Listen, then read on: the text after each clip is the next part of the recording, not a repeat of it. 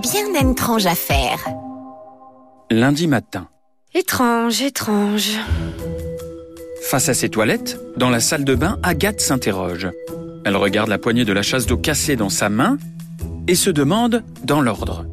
Pourquoi est-ce que cela doit arriver maintenant, précisément un lundi matin, pile le jour de son entretien annuel avec son N plus 1 Comment va-t-elle faire pour arrêter le flot continu qui coule maintenant dans la cuvette? Y a-t-il un lien entre cet incident et l'eau qui commence à fuir au pied des toilettes et à noyer le plancher? Si elle soulève le couvercle du réservoir en le calant avec le verre qui lui sert à se rincer les dents, cela bloquera-t-il le flotteur du réservoir et stoppera-t-il l'inondation? Le cas échéant, comment faire pour se rincer les dents sans verre? Et enfin, est-il bien raisonnable de se présenter à un entretien annuel avec son supérieur hiérarchique sans s'être brossé les dents? Elle frôle la panique, Agathe. Mais elle se reprend. En tant que responsable des achats dans une grande multinationale, elle a l'habitude de supporter la pression. Elle décide donc de s'appliquer ses propres méthodes de management en posant toutes les éventualités calmement devant elle et en tâchant d'être réactive et pragmatique. Il suffit de régler les incidents dans l'ordre, se dit-elle.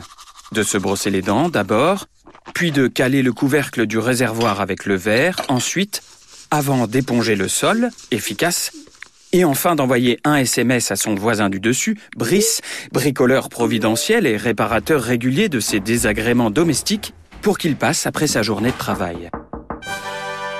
Brice est un peu amoureux, Agathe un peu maladroite. Ils trouvent là un équilibre qui leur convient à tous les deux. Une fois le plan de secours établi, elle se permet tout de même de maudire le sort qui s'acharne à placer des accidents le long de son train-train express régional quotidien.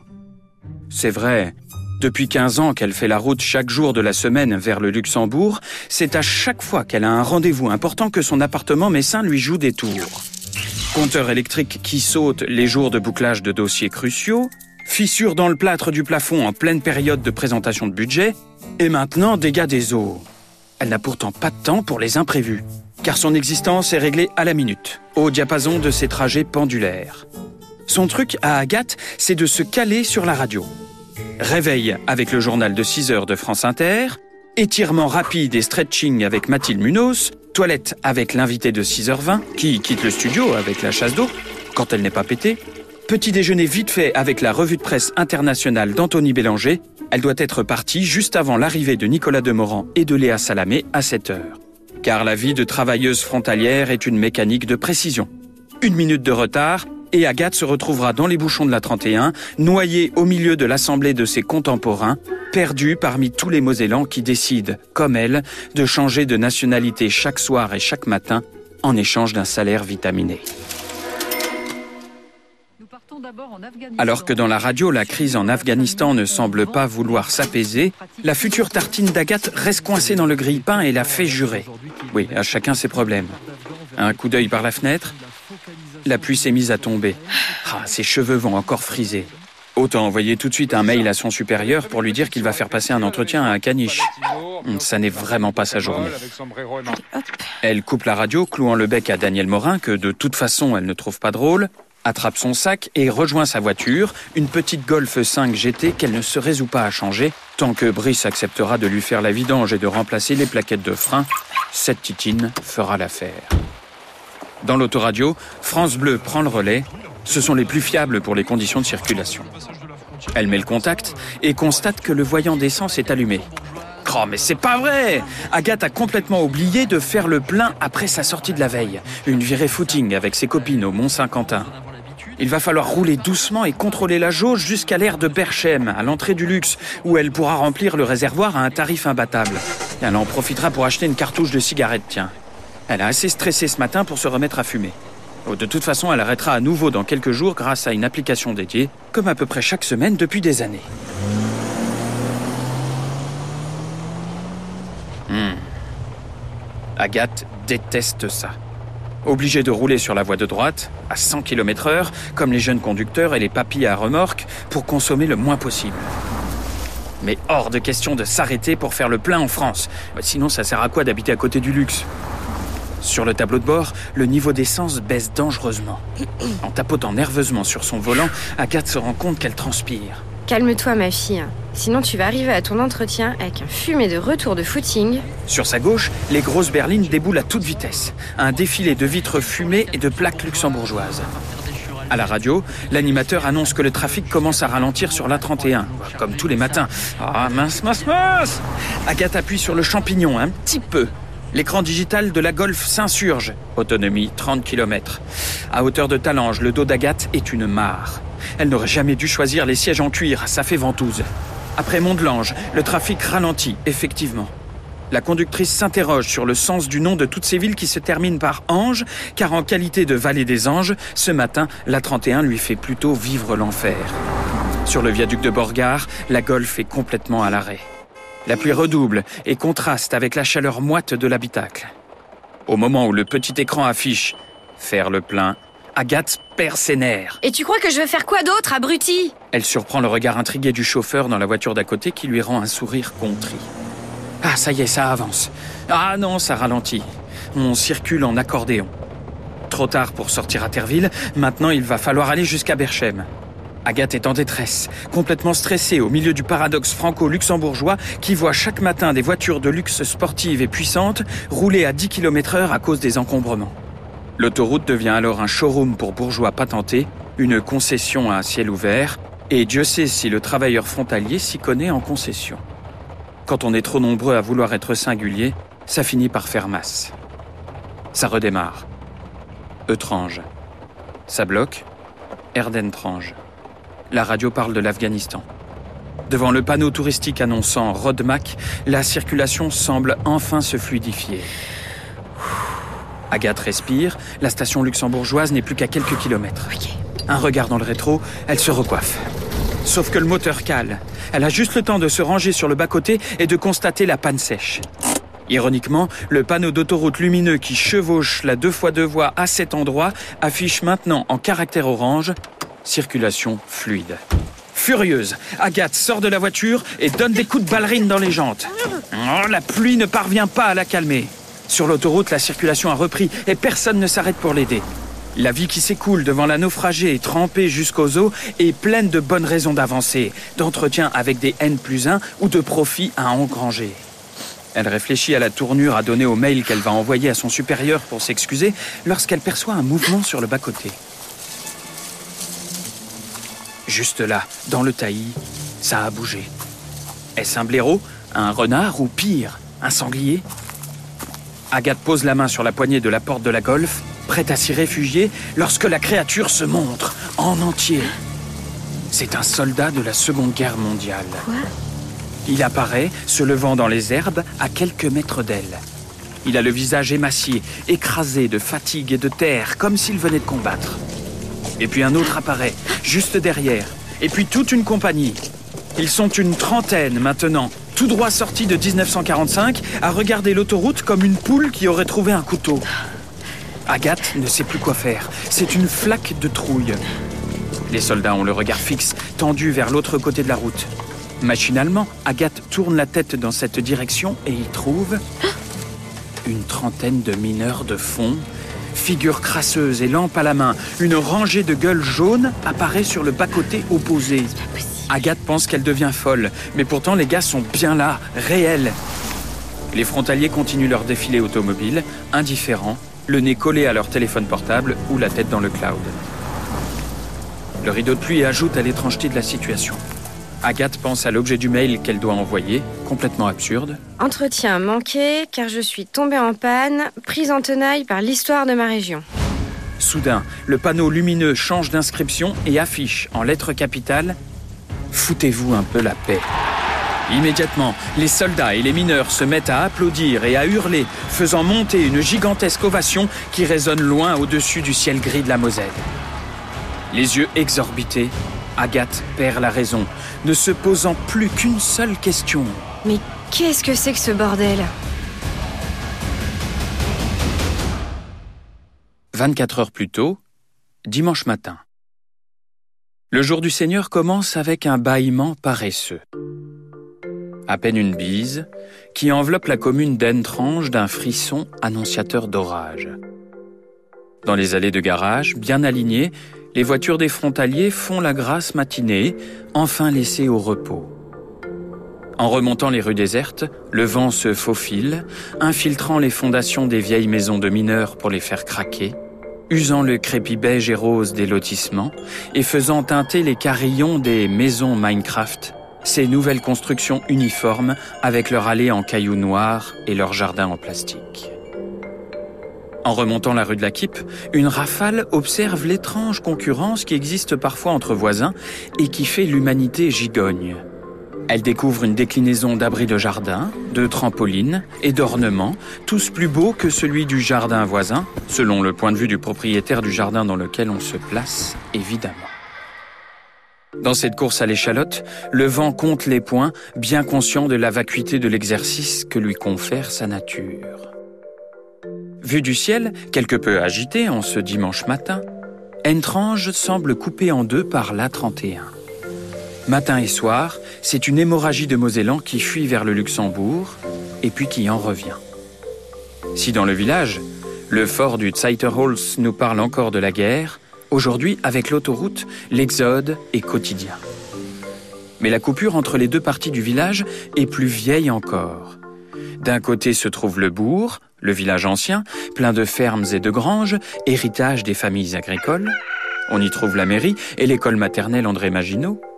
De l'autre, la cité minière, ses équipements sportifs, son ancien carreau, son école primaire Sainte-Barbe. Le spectateur de bonne volonté saura toutefois réunir les antagonismes en prêtant au cadastre une forme de cœur. D'ailleurs, surgit des ventricules. L'on distingue à présent deux petits points qui se dirigent l'un vers l'autre, perçant le silence de l'aube avec un bruit discret de pas qu'éponge la rosée du bitume. Venant de l'ouest de l'autoroute, voici Hubert, un jeune homme à qui on a donné le même prénom que celui de son grand-père. Lui pense que c'est un prénom à la con, que ça fait marque de beurre. À cause du film Les Visiteurs, tout le monde se moque de lui au lycée agricole. On l'appelle cousin Hub. Petit-fils de paysan, fils de paysan, il sera paysan et ça ne lui pose aucun problème, bien au contraire. Dimanche ou pas dimanche, il s'est levé tôt pour aider à la salle de traite, puis a pris une douche.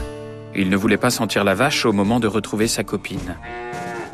Venant à sa rencontre depuis l'est d'Entrange, voici Jeanne, fille de la cité minière.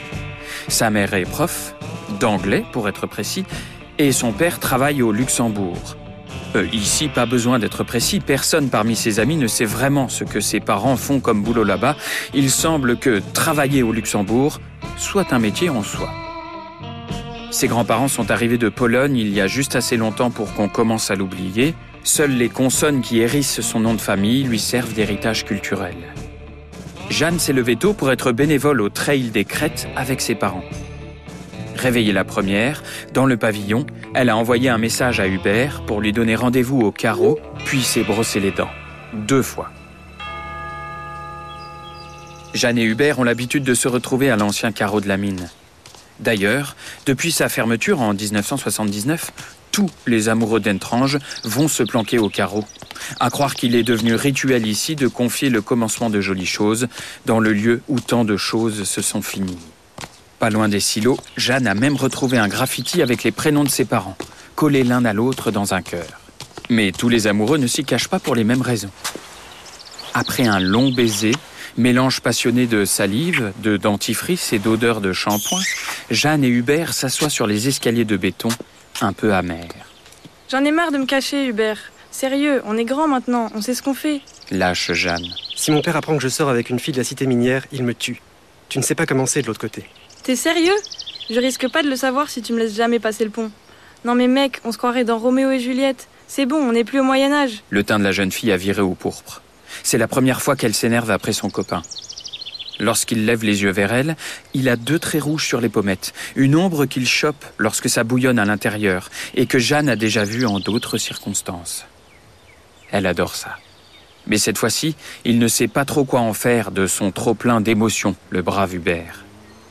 Il ouvre la bouche pour répondre, mais il est interrompu par un énorme bruit de basse qui surgit du côté du terrain de foot. C'est le Kev qui rentre de sa nuit. Constate Hubert.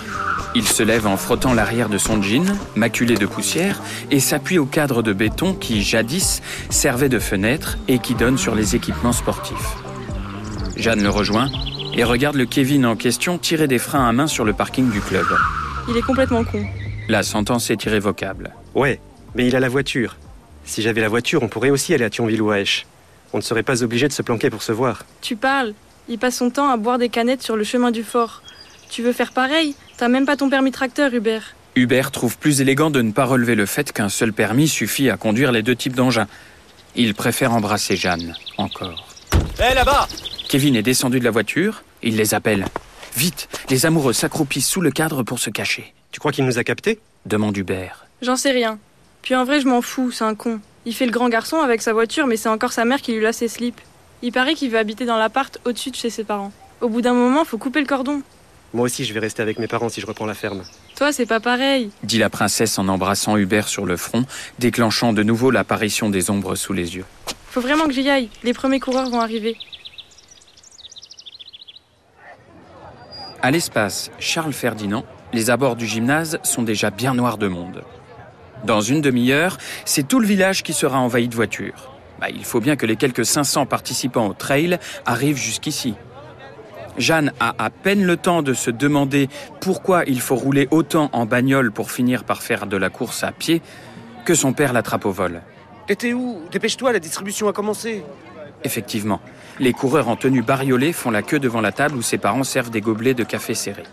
La file d'attente ressemble à un feu d'artifice de couleur fluorescente, ponctué par les petits nuages de vapeur qui sortent des bouches ensommeillées. Les bavardages vont bon train, ils font la rumeur du petit matin. Ça cause trail, course, marche populaire. Les marcheurs-coureurs semblent parfois remettre leur performance entre les mains de leurs équipements. Certains sont en effet harnachés comme des mules, portant sac à dos gourde, sac banane, t-shirt antitranspirant, bâton de marche, chaussettes de contention. D'autres sont plus décontractés, vêtus d'un t-shirt de finisher ou habillés aux couleurs de leur club. On reconnaît les habitués des marches gourmandes et on les devine plus gourmands que marcheurs. Quelques-uns ont même décidé de se déguiser. Partout, ça grouille de bénévoles. Ici, les papis-mamies au sandwich. Plus loin, le club ado aux crêpes. Là-bas, le gars de l'EDF qui bosse à Cattenom et qui bricole les branchements dans un boîtier forain. Jeanne remplit des gobelets de café aussi vite qu'elle le peut. Elle aime cette agitation horizontale, dans laquelle personne ne parle du lycée ou du boulot, lorsque tout le monde est occupé à faire en sorte que ça roule. Et puis voir du monde à Entrange est exceptionnel. Elle trouve la ville plutôt très calme ces temps-ci. Même le terrain en sable, installé chaque été pour les tournois de beach volley ou de beach soccer, attire de moins en moins de monde, euh, sauf à la beach buvette. Mais si elle aime l'ambiance chez les bénévoles, elle n'a jamais compris ce qui animait les coureurs à pied. Et pourquoi ressent-on le besoin de courir, à part pour se faire mal aux mollets et aux poumons? Ça lui rappelle le Luxembourg et son principe exalté de mobilité. Là-bas, il faut être constamment en mouvement, en croissance, en marche. En marche vers quoi, d'ailleurs? Ceux qui défilent devant elle ont au moins l'air de ne courir que pour eux-mêmes. Sur les coups de 8 heures, la pluie se met à tomber doucement, soulevant une odeur de béton mouillé et provoquant quelques réactions d'humeur parmi les participants. Un rigolo, tendant son gobelet de café sous l'ondée, s'écrie Ça me fera un rallongé. La flotte réjouit les organisateurs. Eux qui ont prévu un parcours avec un dénivelé positif de 750 mètres, la belle montée des Trois Noyers et un passage par le fort, se réjouissent de voir les baroudeurs patauger dans la boue.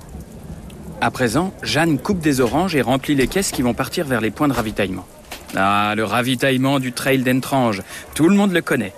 Chaque année, les membres de l'association Amis Fort se costument en soldats pour filer leurs ravitaux aux athlètes.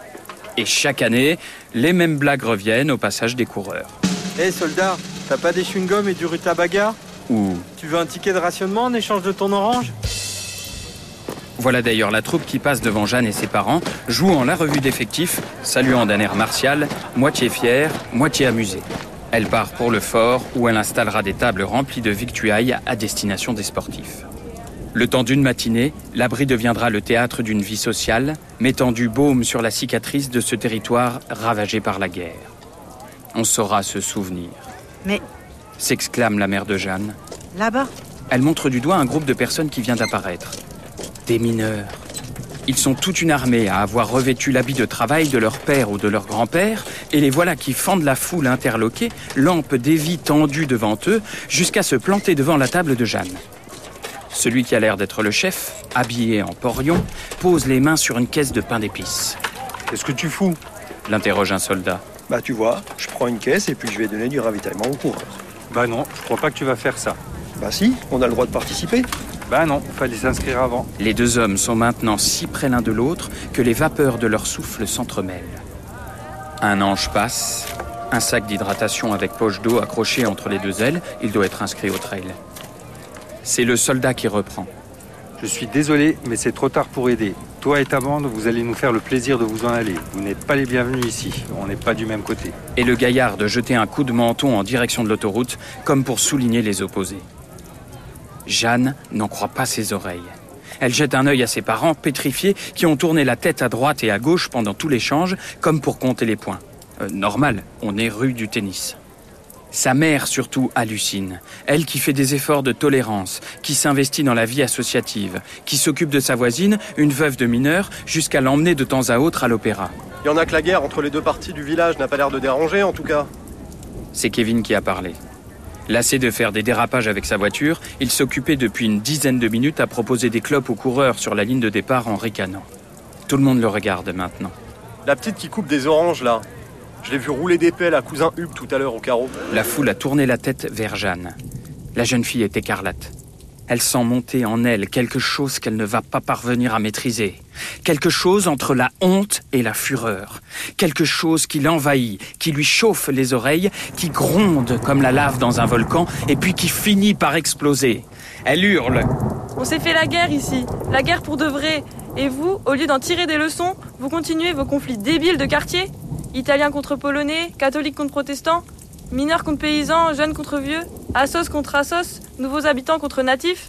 Et toi, Kevin, tu te crois viril parce que tu fais des dérapages dans ta voiture de branleur alors que t'es pas capable de prendre une décision sur la vie de ta mère? Il te faut quoi pour te calmer et provoquer un drame? Mais vous comprenez pas qu'en agissant comme ça, c'est pas les autres que vous emmerdez, mais vous-même. Vous pouvez pas vous foutre un peu la paix Et Jeanne se met à courir, courir, aussi vite qu'elle le peut. La pluie se confond avec les larmes de rage sur ses joues.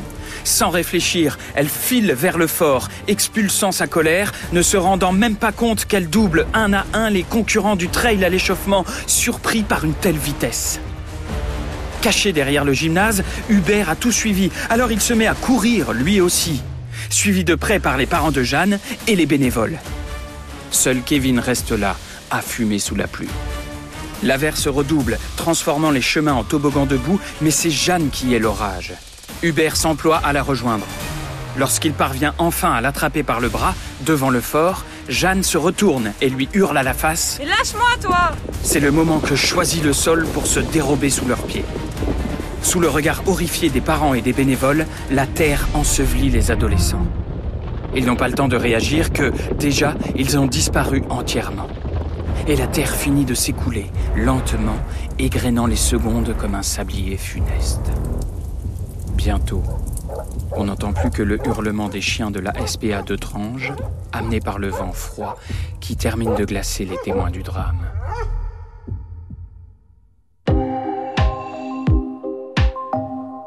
Le noir n'est pas une couleur. C'est un fond sans fin, un appétit sans fin. Il absorbe et noie, laisse sans repère. Il représente les limbes en émissaire. C'est la mort qui arrive avec un peu d'avance sur l'horaire. Jeanne a la bouche pleine de terre. Elle se sent perdue, victime d'une terreur primale, enfantine, qui la garde prisonnière. C'est à peine si l'air parvient à filtrer entre ses narines pour la garder un peu consciente. Sans aucun repère visuel, les oreilles bouchées, elle sent le battement de son cœur très fort qui fixe le tempo de la panique. Et la pression du poids de la glaise sur elle aussi et le froid. Comme si un golem l'avait prise dans ses bras pour la serrer jusqu'à ce qu'elle en meure. Elle sent soudain un petit courant d'air du côté de sa main droite. Elle remarque immédiatement que son épaule lui fait souffrir le martyr. Elle doit avoir quelque chose de cassé. Et puis le souffle encore, comme si on creusait pour la dégager. Et soudain, une main qui saisit la sienne et qui commence à la tirer vers la droite. Et encore. Plus fort. Jeanne voudrait hurler de douleur, mais la terre dans sa bouche l'en empêche. Après mains efforts, dans un éboulis de racines et de terre, la jeune femme bascule sur une pente légère et bute contre un corps. Celui d'Hubert. Elle tousse, crache, recrache, tente de reprendre son souffle et finalement éclate en sanglots. Mon épaule, putain J'ai mal. Quelle épaule? La droite ou la gauche? Demande Hubert. Celle-là. Jeanne est surprise par l'écho de sa voix. Ils doivent être dans une cave ou une caverne. Mais tout est noir, si noir. Les deux jeunes gens sont prisonniers de l'obscurité, obligés de se trouver à tâtons. Avec d'infinies précautions, Hubert situe le corps de Jeanne, ses jambes, ses hanches, son visage. Puis il enlève son t-shirt et le noue pour en faire une écharpe sur laquelle il dépose le bras meurtri de sa belle. Celle-ci gémit de douleur. On, on est où? Je pense qu'on est tombé dans une cavité du fort. Ou un vieux passage souterrain. Les murs ont l'air façonnés. L'éboulement s'est refermé sur nous. Avec l'été qu'on a eu, le sol est détrempé. Il n'y a plus rien qui tient. On a eu un sacré coup de chance de tomber dans ce trou. Faudrait dire aux agriculteurs qu'ils arrêtent d'arracher les haies vives, il y aura moins de glissement de terrain. Les adolescents se taisent, écoutent un temps le silence. Mais n'entendent rien, Tu crois qu'on va mourir? Demande Jeanne. Hubert ne répond pas. Il prend la jeune femme contre lui et la serre doucement dans ses bras. À la surface, les secours s'organisent, coordonnés par la Croix-Rouge. Les parents de Jeanne ne savent pas à quoi s'attendre. Ils reconnaissent au hasard la bonté de leur avoir envoyé cet accident le jour du trail, car un nombre incroyable de bénévoles est déjà mobilisé. Mais la situation est quasiment désespérée. On a appelé les secours. Les gendarmes ont monté un périmètre de sécurité autour du lieu de l'accident et les pompiers se sont mis à sonder le sol. Le gars de l'EDF a mis en route un groupe électrogène. Et puis le père d'Hubert est arrivé en côte, tout essoufflé, triturant un mouchoir en tissu à carreaux comme si la vie de son fils en dépendait. Pourquoi ils se sont barrés par ici? Demande-t-il aux parents de Jeanne. Parce que nos enfants sont amoureux, semble-t-il.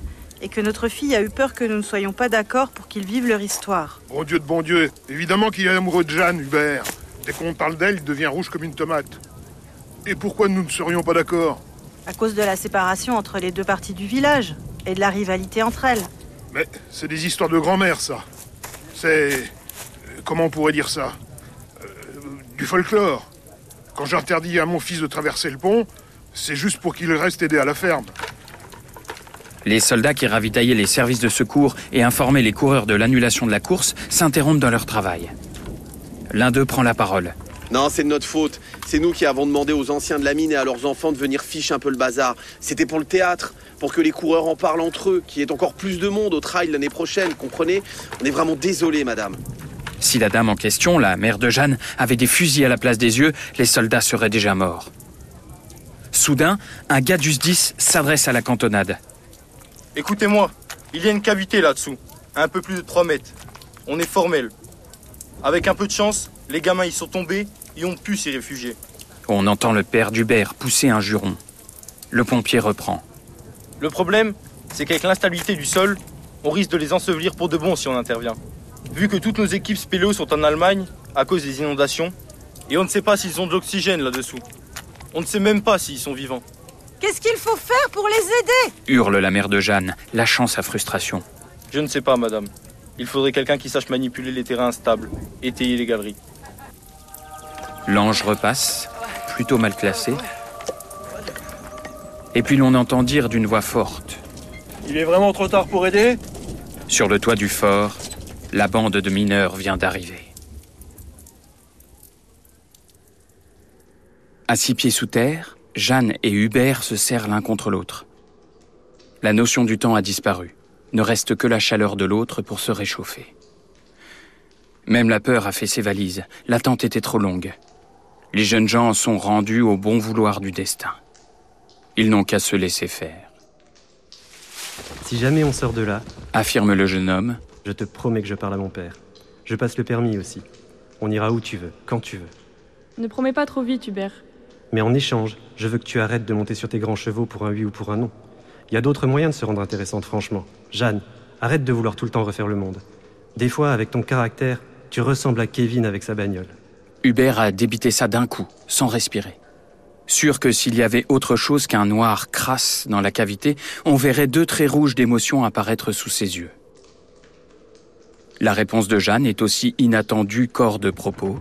J'ai du mal à respirer, Hubert. J'ai plus d'air. La nuit va bientôt tomber. Il faut installer de l'éclairage. Dit un pompier. Les mineurs ont passé la journée à agrandir le trou autour de l'éboulement jusqu'à former une excavation en palier, avec la pente la plus faible possible, afin de creuser un conduit jusqu'à la cavité sans risque de glissement de terrain. Ils se sont relayés sans relâche, posant des étais, formant des monticules, ravitaillés par les soldats, les bénévoles et même certains coureurs restés pour prêter main forte. Il y avait dans l'étrangeté de cette entreprise quelque chose de germinal et du jour le plus long. Le père d'Hubert, fort comme un bœuf, s'est révélé être excellent la pioche à la main. La mère de Jeanne a été allongée sur un brancard sous oxygène. Et puis, avec le crépuscule, les hommes se sont arrêtés, soufflant quelques minutes, faisant cercle autour de leur ouvrage. Enfin, d'un air solennel, le pompier en chef a annoncé On va pouvoir y aller. On va aller sortir de là. Jeanne a perdu connaissance dans les bras d'Hubert. Privés d'oxygène, les jeunes gens se sont abandonnés. Ils ont l'air calmes à présent, endormis, comme les amants de Shakespeare au tombeau. Lorsqu'un rond de lumière, menu, se fraye un chemin jusqu'au front de Jeanne, elle ne se réveille pas. Alors que le pompier creuse plus large, le rond se fait tache, et la tache lune pour éclairer tout le visage. Jeanne, Jeanne, tu m'entends? Pas de réponse. Hubert Hubert Hubert Hubert entend qu'on l'appelle, mais ne réagit pas. Il se sent si bien, cotonneux. Il veut continuer à dormir. Et puis, plus loin. Dépêchez-vous Ils sont inconscients La suite est un balai de lumière incandescente qui vient agresser la pupille des amoureux comme un volcan incendie la nuit.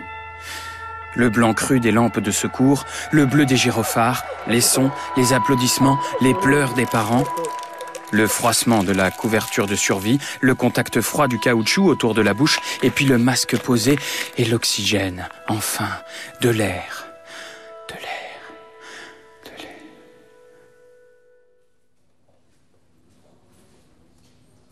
Lundi matin. À l'heure où la chasse d'eau d'Agathe lui reste dans la main, à Metz, on boit un café au casino de la mine, à Intrange. Les gamins sont là, enveloppés dans des couvertures. Ressuscités. On demandera à l'ardeur de leur faire un vitrail. Les explications ont déjà eu lieu, alors plus personne ne parle. Petit à petit, chacun quitte la salle, épuisé, mâchant sa nuit blanche, lointaine réminiscence des soirées passées plus jeunes en virée à Thionville ou à Esch. Il va falloir prendre une douche et monter dans sa voiture, car il est encore temps d'aller travailler, de retrouver son quotidien, fait de boulot, de calme, de lotissement. Fait d'un monde dans lequel le sommet de l'action reste le remue-ménage silencieux du chat qui part en chasse, de la jeune maman qui promène son enfant, du doux chant des claquettes chaussettes d'Arthur qui promène son maillot de Chelsea en vélo. Sauf que ce lundi matin-là, chacun se pique de repenser à ces deux jeunes, Jeanne et Hubert, et à leur détermination. Chacun repense au renoncement de sa fièvre adolescente, de l'âge des grandes passions et des belles colères, de l'envie de faire, des premiers baisers et des grandes bêtises, tout cela enseveli sous des couches d'histoire d'argent, de praticité et de confort. Alors, par miracle, chacun, ce lundi matin, a la même idée. On change de direction, tournant le dos à la maison, et on migre vers l'autoroute, déjà saturée par le flot des travailleurs frontaliers. Épuisés, encore costumés, qu'importe, on va montrer aux jeunes qu'ils ont tort de s'inquiéter. Que les vieux aussi peuvent coopérer, une fois de temps en temps, pour foutre un sacré bordel. On s'avance des deux côtés de la route qui sépare le village en deux, d'un côté les mineurs, de l'autre les soldats. Le gars de l'EDF a fait sauter la porte de l'armoire sous le portique de l'autoroute pour pirater le message. Lorsque les mots Foutez-vous un peu la paix apparaissent, toute majuscule dehors, c'est un grand cri de joie qui s'élève des poumons des Entrangeois. Oh, évidemment, cette folie d'émotion n'aura duré qu'une journée. On reviendra vite à ses habitudes. Mais bon sang, quelle journée Lorsqu'Agathe monte dans la cabine du dépanneur, sa golf montée sur le plateau derrière, elle yoyote encore légèrement, se demandant si ses compléments alimentaires ne lui filent pas des hallucinations. Le gars du garage qui conduit écoute RTL. Ça parle de l'Afghanistan. Et sur le chemin du fort, assis sur le capot de sa voiture, Kevin fume en ricanant. C'était Meurtre et Moselle, une nouvelle policière de fiction écrite par Nicolas Turon, réalisée et produite par l'équipe technique de France Bleu Lorraine. Continuez à écouter ce podcast sur l'appli Radio France ou sur francebleu.fr.